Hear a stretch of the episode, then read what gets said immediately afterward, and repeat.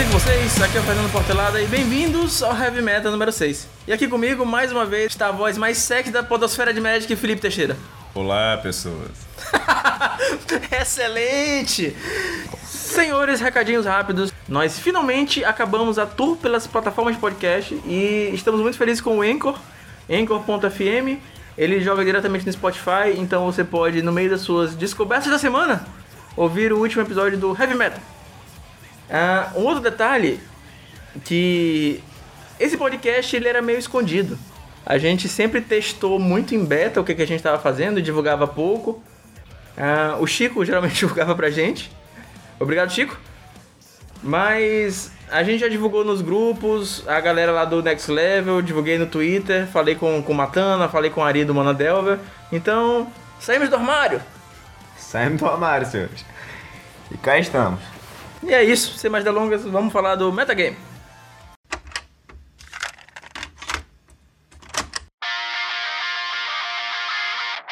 Pau no cu do metagame. Não tem Tron, não é bom metagame. Então é isso, galera. Nosso top 8 do challenge desse domingo não teve Tron. De novo. Então o Tron tá bem sumido. O último teve? Teve, Hellsal salvou teve, a gente. aí. verdade. O Ressalto fez o resultado, mas o Tron tá, re- tá sumidinho, né, galera? Eu vou dar uma de entropia e só vou embora quando voltar o Tron. Entropia deu uma aposentada, não sei se vocês estão sabendo aí, Matana avisou pra gente que o Entropia avisou pelo Twitter, muitos avisos nessa frase, que ele tá puto com o metagame e disse que só volta quando tiver Tron. Mentira, que ele não falou isso, mas ele falou que vai voltar quando tiver mais feliz com o metagame. Não estava sabendo disso. Ele realmente quitou. Sim, ele quitou. Informação em primeira mão. Relacionamento abusivo, o cara estava muito feliz com o Tron, parou de ficar tão feliz assim e saiu. Mas, é, brincadeiras à parte, eu fico triste pelo Entropy dar uma parada. Da mesma forma que eu fiquei triste com o Nest ter dado uma parada, porque o Entropy é um jogador muito bom e que produz conteúdo. Porque a gente tem jogadores muito bons, mas nem todo jogador muito bom produz conteúdo. O Entropy ele fazia os dois. Obviamente ele não vai ouvir isso, mas fica o recado, Entropy, você tem nossos sentimentos, aguardamos seu retorno. Você está no coração, cara. E pra quem não conhece, o Entropy se chama nas suas streams, live streams na internet em geral, Birman. Então, pra quem não conhece ele na- no, no Magic Online, conhece ele no Twitter. Twitter não, desculpa, Twitch. Se forem procurar ele na Twitch TV pra ver alguns vídeos dele, os vídeos dele de Tron são muito bons, muito instrutivos, vocês podem checar lá, Birman. Isso aí. Continuando, vamos falar de challenge sem Tron, mas a gente tá tendo uma variação aqui no nosso meta, um deck que de pouquinho em pouquinho ele foi começando a tomar espaço e hoje ele apareceu de uma forma que a gente não tava esperando. Apareceu muito desse deck hoje foi o Mono White Heroic, que junto com o Auras tava infestado. Antes tava cheio de Stomp e Red Deck Queens, agora o meta parece ter dado uma convertida pro lado dos Mono Whites e dos Auras também. Então, muito hate de encartamento, eu acho que vai ser a próxima pedida pro próximo meta. Informação do Alex Weber, que ele soltou lá no Facebook, e eu dei uma olhada, real, 40 cópias, é impressionante. Eu vou abrir um parênteses só pra dizer que não teve nenhuma Mystic Remora, semana passada também não teve. Mas eu acho que o Mono White não vai mais ficar tão baratinho quanto tava não, cara. Então o mês é setembro e continuamos sem Mystic Remora no, no, no top 8, galera. O meme segue. A gente não falou que o Jeskai ganhou pela segunda semana. Eu acho, creio eu, acredito, boto fé, que o Jeskai tá chegando na lista definitiva. A galera tá parando de experimentar, então essa lista sem Seeker e com as Spellstutter Sprites talvez seja a lista definitiva de Jeskai, porque é o que a gente tem visto fazer resultado com consistência ultimamente. E dessa vez, inclusive, ela foi campeã, né? Uma coisa que a gente tava vendo dos metagames passados é que o Jeskai ele tava com dificuldade em fechar mesmo o torneio. Então a gente viu um ou dois challenges nos últimos três meses no qual o Jeskai foi campeão. Dessa vez ele conseguiu fazer algum resultado e não foi só ele que fez. Temos um segundo Jeskai no, no top 8. Terceiro lugar, primeiro e terceiro lugar, impressionante. Segunda semana seguida Jeskai, primeiro e terceiro lugar no top 8 dessa semana. Parabéns, Jeskai. Você, você não é nem seu aniversário, mas você tá de parabéns. Segundo lugar foi um Stompzinho. Ah, é isso, foi um Stomp. É isso, galera. Mas a gente queria apontar um deck diferenciado. Esse deck tava sumidíssimo do meta. E como sempre, o Matônica insiste em dizer ousado nos seus picks, ousado nos seus builds. Resolveu trazer e reviver o Boros Bully, que tava meio morto. E talvez pro meta antigo ele tivesse ruim, porque com muitos Glint Hawks e Core Skyfishers na frente, um deck desse não faz tanto o que devia fazer. Né? O, a, as fichinhas acabam tendo muito blo muitos blocos na frente delas e fica difícil pro deck conseguir bater o tanto que deveria. Mas essa lista aqui, a gente vai comentar um pouco mais da lista dele depois, tá bem interessante, é uma coisa nova. E talvez seja melhor para esse meta que a gente tá vendo agora com muito Spell Stutter Sprite. Desculpa, com muito Spell Stutter Sprite nos Jascais e muito bichos terrestres. Então o Battle Screech acaba fazendo um resultado aí e o deck consegue segurar bastante jogo com os Prismatic Strands. Tempo suficiente para eles conseguirem fechar o jogo com Rally the Peasants. Então a gente queria dar um shout out, a gente queria dar os parabéns pro Paulo Cabral, nosso compatriota brasileiro, que tá fazendo resultado e tá muito bem no jogo. Já vem fazendo os top 8 aí, já tem com uma certa boa frequência. Então parabéns pro Paulo, que trouxe inclusive o Tribe de novo. O Tribe tava sumido e ele conseguiu é, reviver o Tribe com esse build novo e tá fazendo resultado. Então parabéns pro Paulo. A mesma lista da semana passada e dois top 8 aí pro Paulo, meus parabéns. E falando em compatriota, o Jeskai ganhador do challenge essa semana, gente, não sei quem é o cara, mas é o Cracudo. o Jeskai Cracudo, cara.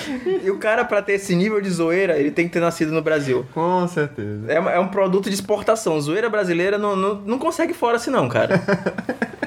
Então, Cracudo, eu não sei se você vai ouvir esse podcast. Se alguém conheceu o Cracudo, parabéns para ele, parabéns pelo seu nick, parabéns pra vitória. Então, só finalizando a questão do top 8, dois Jeskais, dois Mono Whites, um Stomp, um Bully e um Snowboggles. E o Paulo Cabral é de Tribe também. E um detalhe importante é que nesse meta, diferente dos outros, a gente teve uma diferença. Hum. Os agros. Os agros eles estão. A gente tá vendo que ele tá mudando um pouco, pelo menos por esse top 8 aqui e esse top 16 também. A gente tá vendo que os agros eles estão mudando do Stomp e do, do RDW. E esse top 16 está infestado de auras e de mono white. Inclusive o Fernando falou mais cedo, né, do, dessa estatística.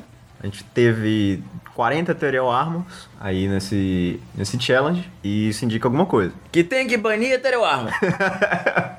Até argumentei pro uma. Ah, saindo do top 8, eu queria comentar um pouquinho do Amoras, que ficou em 9, batendo na trave. Amoras 27, brasileiro. Ele é o Mezel do BW Pestilência, cara. É o Mezel do BW Pestilência. Ele joga de, de BW há muito tempo. Se você quer conhecer sobre BW, você tem que ver as listas do Amora, tem que procurar gameplay dele, porque o cara é um monstro do BW. Em vigésimo colocado, a gente teve um, o Betit de 80 cartas, que é um deck que eu acho muito divertido. Eu imagino você pegando aquele Betit estilo Commander, deck gigante. Deve ser muito louco. Então é isso, galera. Vamos falar de lista? É o que tem, né? Vamos falar de lista. Bora falar de lista. Partiu.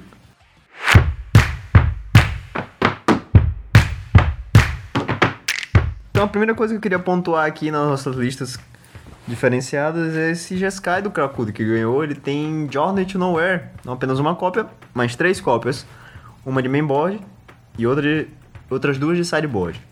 Então ele usou o Journey. Uma coisa que eu queria pontuar, inclusive, do outro Jeskai que apareceu é que ele trouxe Flame Slash. Tava até discutindo com o Fernando aqui por que ele estava usando esses Flame Slash. Eu não entendi na hora, o Fernando veio com uma, uma possibilidade.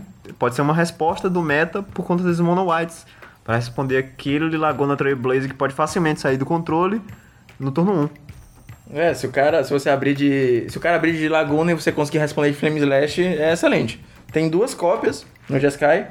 Ele tá usando muita remoção pontual, dois Flame Slash, quatro Screds e um Bolt. Em todas as situações que não essa da Laguna Trailblazer, o Bolt é melhor que o Flame Slash mas ele não mata a Laguna no primeiro turno e ela pode ficar muito grande muito rápido. O legal do, do Journey também na lista do, do Jeskai é que o Journey ele é devolvível com o seu Core Skyfisher. Então você pode jogar um Journey numa criatura que tá causando problema aquela hora, mas a longo prazo não vai ser tão boa e a partir do jogo vai decorrendo, você baixa o seu Core Skyfisher ou flica ele, devolve o Journey e coloca outra criatura. Vamos supor que o, o adversário baixe o Core Skyfish dele, você tira o Core Skyfish de jogo, e quando ele baixar uma criatura mais poderosa, por exemplo, um Gourmag Angler, num possível Esper, você consiga deflicar o, o seu Skyfish e tirar o Gourmag dele de jogo. É, é interessante. É uma tech que eu acho que não é sempre objetivo. Eu acho que não é nem objetivo 90% das vezes.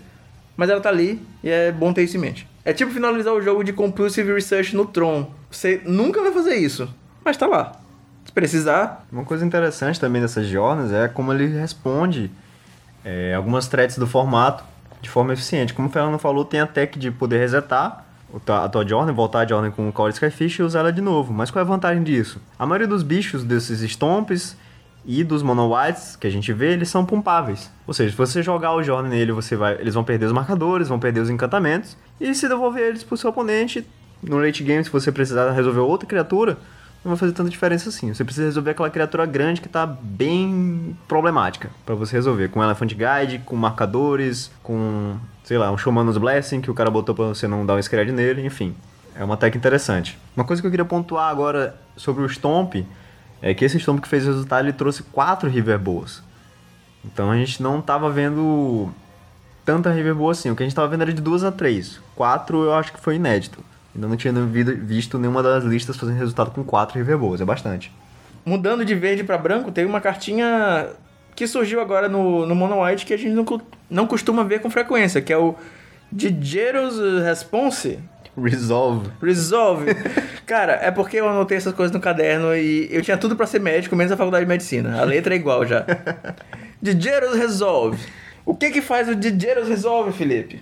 Digeros Resolve é uma carta custo 1, que ela tem Ciclar 2. Pois é, Digeros Resolve é uma cartinha custo 1, previne todo o dano que seria causado da criatura e a desvira. Além disso, ela tem um Reciclar custo 2, né? Então ela pode servir no late game, se você não estiver usando, para procurar mais criaturas e conseguir botar mais uma threat na board. Mas qual que é o lance dela?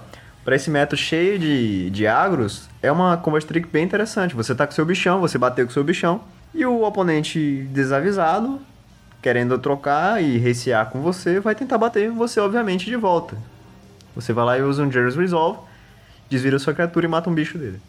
Então é uma carta bem interessante para esse meta. Esse Mono White herói que ficou em quinto lugar, do General Scold, não tá usando o Showman's Blessing. Agradeço, que deixa o deck mais barato para eu comprar. e um detalhe importante dessa lista também é que ela tá usando isso, a gente tá vendo em algumas outras listas também, tá se tornando tanto comum, o uso de Mana Tide. Então o Mono White tá meio que dando uma de Mono Blue, dando umas temple plays aí, resolvendo mágicas caras com um de mana. Quem já tomou um Daisy ou um, ou um Force Spike ou um Mana Tide no Muldrifter sabe que dói. É pior que um peido na cara. Isso é uma gíria que a gente tinha nos anos.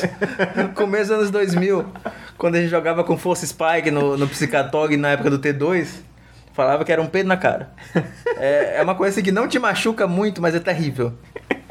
Pois é, cara. Então o Matônico fez resultado, né? Parabéns pro Matônico, ficou no top 4 e trouxe essa lista muito interessante de que a gente não tava vendo, que é a do Boros Bully. O que, que tem de diferente na lista dele? Eu pude ver aqui que, diferente das últimas listas que a gente estava vendo, ela tem menos criaturas. Desculpa, me distraí com o gato de Fernando. Continuando, ela tem mais. o gato tá muito brincalhando. Ele tá lutando sozinho contra alguma coisa no sofá.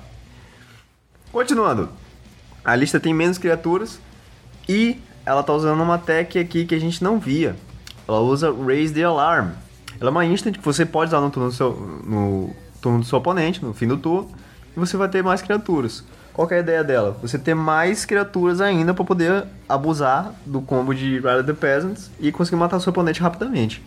E é um combate trick também, né? Porque o cara às vezes não tá nem esperando, ataca com tudo, você dá um bloquezinho e depois ele ataca com o que você tiver lá. Bloqueia, previne dano com o Prismatic Strands. Então, saindo um pouco do top 8, a gente tá Saindo muito pouco mesmo, a gente tá indo pro nono lugar. Exatamente. Bem na beiradinha na trave aqui que o Amora 27 bateu.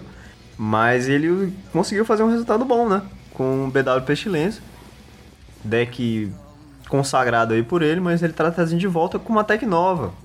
Ele tá trazendo a carta de Mil Rasguard, que a gente tá vendo que essa tendência tá se tornando relativamente comum no Pauper, de usar cartas com transmutar. Então decks que tem, os, tem a sua estratégia baseada em alguma sinergia ou payoffs, estão usando a transmutar para aumentar a chance de ter essa carta. Então o Jimmy Guard ele pode puxar tanto o Guardian of the Guild Pact, pode puxar tanto o Palace Sentinels para usar o Monarca, quanto ele pode puxar também a Pestilência. Então a gente pode ver que inclusive ele diminuiu o número de Palace Sentinels, que antes eram dois, e está usando dois de Mil House Guard no lugar.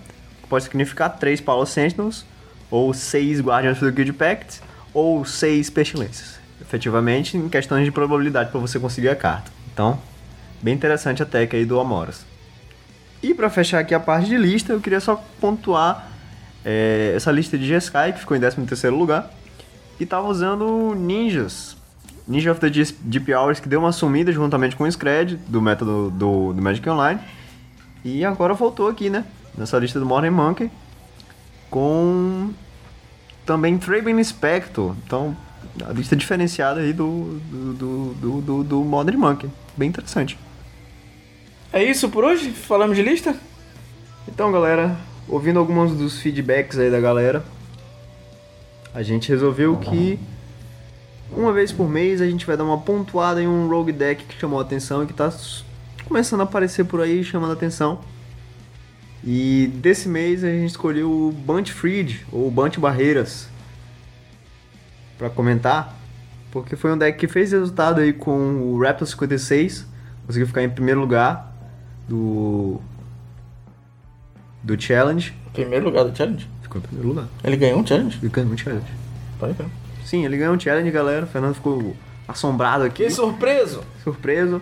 Mas, assim, foi na época da transição do meta, né? Então as coisas estavam mudando um pouco. Hoje eu não sei como o deck sairia. Mas é um deck que tá aparecendo aí, é um deck bem interessante, bem divertido de jogar.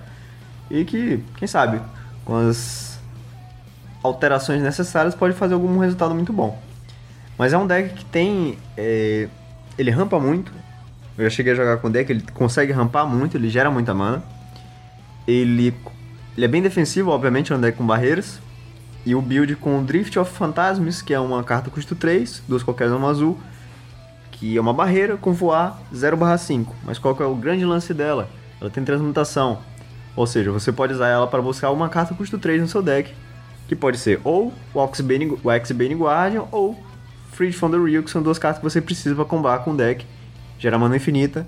E você tiver o payoff adequado, você consegue ganhar o jogo. Por exemplo, um Capsize e devolver todas as permanências do seu oponente para a mão dele. Ou um Valakut Invoker ou um Blood, Blood Right Shaman, que são cartas que com seu efeito você paga 8 e no caso do Valakut Invoker dá 3 de dano. E no caso do Blood Invoker dá 3 de dano se não me engano e ganha vida também. O objetivo é ganhar o jogo com aquela mana infinita, você conseguir capitalizar com ela. Mas é um deck muito interessante, me chamou bastante atenção e é um deck rogue bem legal de se montar. Eu não entendo muito de deck rogues, mas eu tenho jogado, coincidentemente, muito contra esse deck online.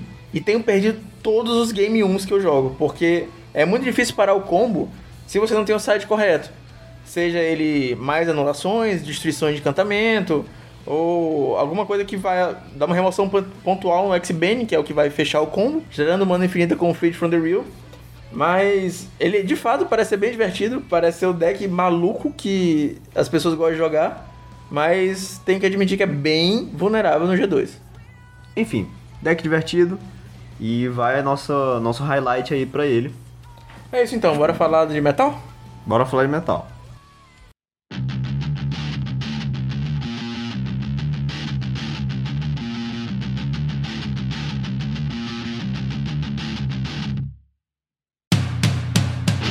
Dessa vez eu não vou falar de nenhum Blood Guardian.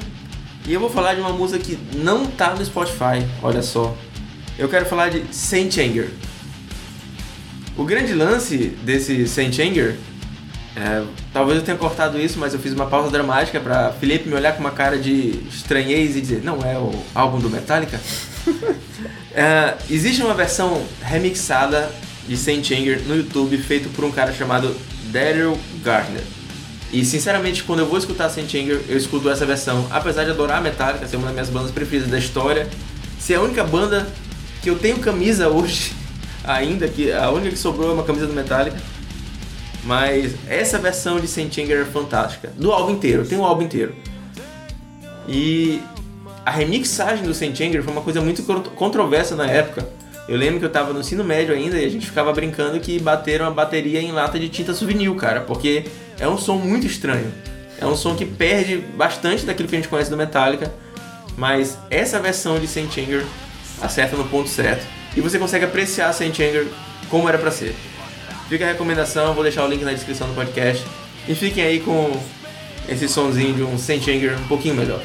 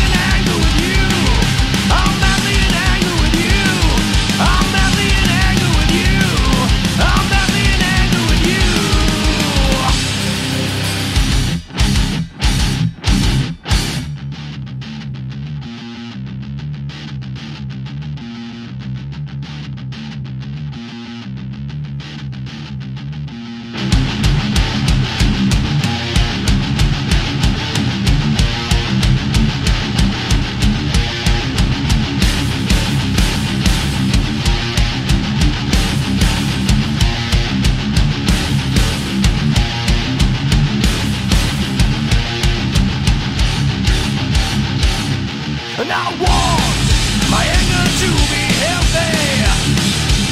And I want my anger just for me. And I need my anger not to control. Yeah.